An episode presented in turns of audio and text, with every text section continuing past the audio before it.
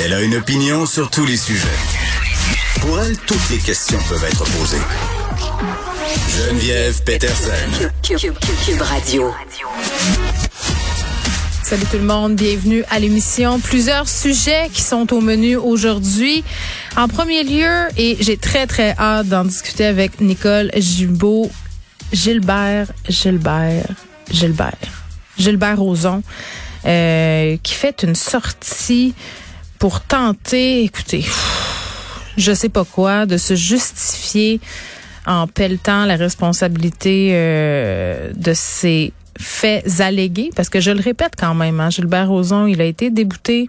En fait, les personnes qui ont porté plainte euh, contre lui pour des allégations de nature sexuelle ont été déboutées en cours. Il a été reconnu non coupable. On se rappelle qu'il y a eu ce recours collectif, les courageuses, bon, et qu'après, euh, une dame est allée en cours contre lui. Annick Charrette, elle a été déboutée euh, pour plein de raisons et le juge avait même dit au moment de rendre son verdict, c'est pas que je vous crois pas, mais c'est peut-être pas ici qu'il faut porter plainte. C'est tenté qu'il y a plein de femmes qui sont allées euh, au civil finalement porter plainte euh, contre Monsieur Roson et là il essaie et, c'est et c'est son droit. On faut quand même le souligner là. Euh, de donner sa version des faits, de se défendre sur la place publique contre ces femmes-là qui allèguent euh, avoir été agressées sexuellement par Gilbert Rozon. Et, vraiment, ce qu'il dit, c'est qu'elles ont des raisons de mentir euh, et il veut des excuses. C'est un peu dans la foulée où pendant le procès, là, son avocat était venu expliquer que c'était presque lui la victime finalement que c'est peut-être c'était presque lui aussi qui s'était fait euh, assaillir, euh, harceler par Annick Charrette. Donc vraiment, il a des excuses euh, pour pour toutes les femmes. Là. Julie Snyder voudrait se venger, c'est ce qu'il dit. Penelope McQuaid serait une coquée. Sérieusement. Euh, tu sais, moi, j'étais pas là dans la salle de toilette, là. mais ce qu'il dit, M. Roson, c'est qu'il aurait voulu empêcher Penelope McQuaid euh, de faire de la cocaïne. Donc des femmes jalouses, des femmes envieuses, des femmes qui veulent se venger. C'est ce qu'il essaie d'alléguer aujourd'hui, Monsieur Roson. Et est-ce que ça aura une conséquence euh, sur l'issue de ces procès au civil? Parce qu'on sait que tout est une question de perception. Puis on verra avec Nicole tantôt que je crois qu'au civil, c'est pas comme au criminel. C'est pas une question de doute raisonnable. Euh, donc voilà, donc j'ai trouvé ça assez particulier, euh, Penelope McQuaid euh, qui a fait des sorties hier et je la comprends à propos de ses propos de Gilbert Rozon. On va essayer de voir c'est quoi la stratégie derrière tout ça.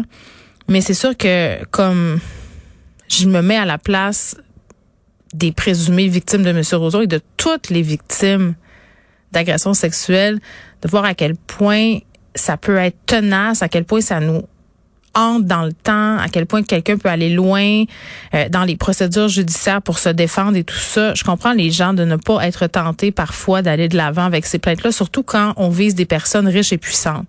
Parce que ces gens-là, tu sais, ça coûte cher à l'eau civile pour se défendre. Là. Donc ces gens-là, ils sont en moyen. Euh, et je comprends les femmes et les hommes qui ont été agressés sexuellement de se décourager. Mais c'est pas le cas des femmes qui poursuivent M. Roson civil. Donc voilà, euh, il se défend, il est dans son droit, mais c'est quand même assez spectaculaire. On va parler de ça et on va parler aussi évidemment de la crise en Ukraine. On continue évidemment à suivre ça.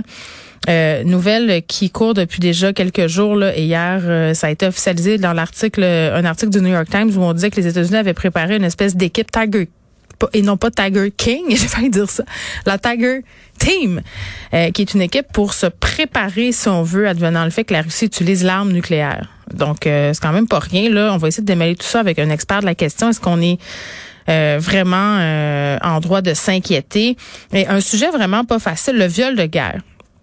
On sait que les viols pendant toutes les guerres, ça a été une stratégie utilisée par différents pays pour, entre guillemets, euh, terrasser l'adversaire. Euh, et là, on a des accusations de viol portées contre des soldats russes par le procureur général de l'Ukraine.